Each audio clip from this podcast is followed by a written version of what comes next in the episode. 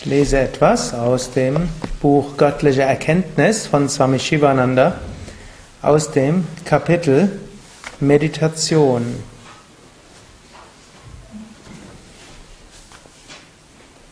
Swami Shivananda schreibt, ein tugendhaftes Leben zu führen alleine ist nicht ausreichend für Gottes Verwirklichung. Konzentration und Meditation sind unbedingt notwendig.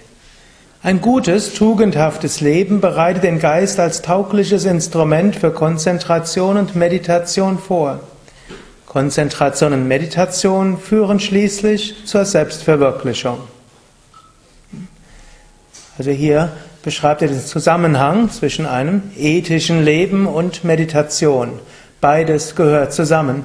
Wenn wir zu der höchsten Erfahrung kommen wollen, egal ob es Gottverwirklichung, Gotteserfahrung, Selbstverwirklichung oder Nirvana oder Unio Mystica bezeichnen, wenn wir dorthin kommen wollen, dort gilt zum einen ein tugendhaftes Leben zu führen, also nach ethischen Gesichtspunkten, und es gilt auch zu praktizieren, insbesondere die Meditation. Mit der Meditation kannst du zur Selbsterkenntnis kommen. Mit ihrer Hilfe kannst du in den göttlichen Zustand hineinwachsen. Mit Meditation kannst du dich aus den Fesseln des Geistes befreien und Unsterblichkeit erlangen.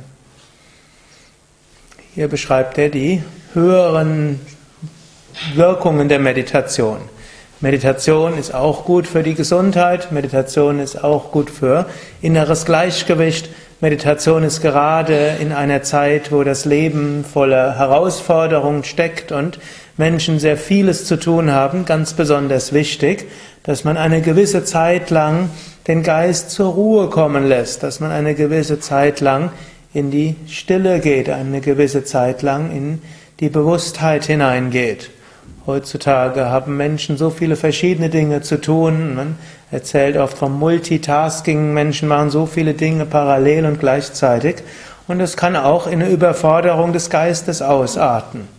Und wenn man dort jeden Tag eine gewisse Zeit lang meditiert, kommt man so zur Ruhe und hat ein paar Minuten, wo man loslassen kann. Aber loslassen und abschalten ist nicht der Hauptsinn der Meditation, auch wenn das heutzutage gerade auch besonders wichtig ist. Sondern über die Meditation gehen wir noch darüber hinaus, darüber hinaus uns einfach nur gut zu fühlen, zur Ruhe zu kommen. Wir können in der Meditation zur Selbsterkenntnis kommen. Er sagt, wir können in den göttlichen Zustand hineinwachsen. Gott ist natürlich die Frage, was heißt göttlicher Zustand? Kann man lange drüber überlegen. Es ist das, was wir in der Meditation als solches erfahren, eine Erfahrung von Wonne, von Liebe, von Freude, von Verbundenheit, von Ausdehnung.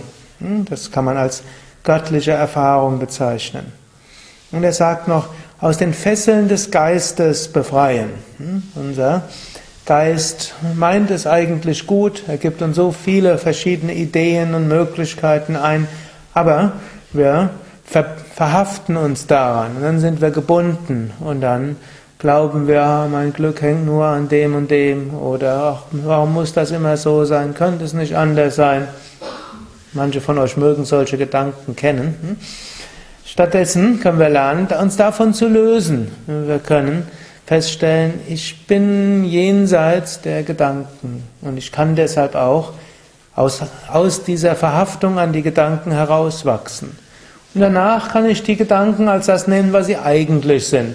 Wohlgemeinte Vorschläge unseres Geistes, etwas Gutes beizutragen. Wir sind dann nicht mehr gefesselt, sondern wir sind in der Freiheit. Meditation ist ein großartiger Weg zur Befreiung, zur Moksha. Meditation ist eine mysteriöse Leiter, die von der Erde zum Himmel reicht, vom Irrtum zur Wahrheit, von der Dunkelheit zum Licht, vom Schmerz zur Wonne, von der Ruhelosigkeit zum tiefen Frieden und von der Unwissenheit zur Erkenntnis, letztlich von der Verhaftung an das Sterbliche zur Erfahrung der Ewigkeit. Hariam Tatsat.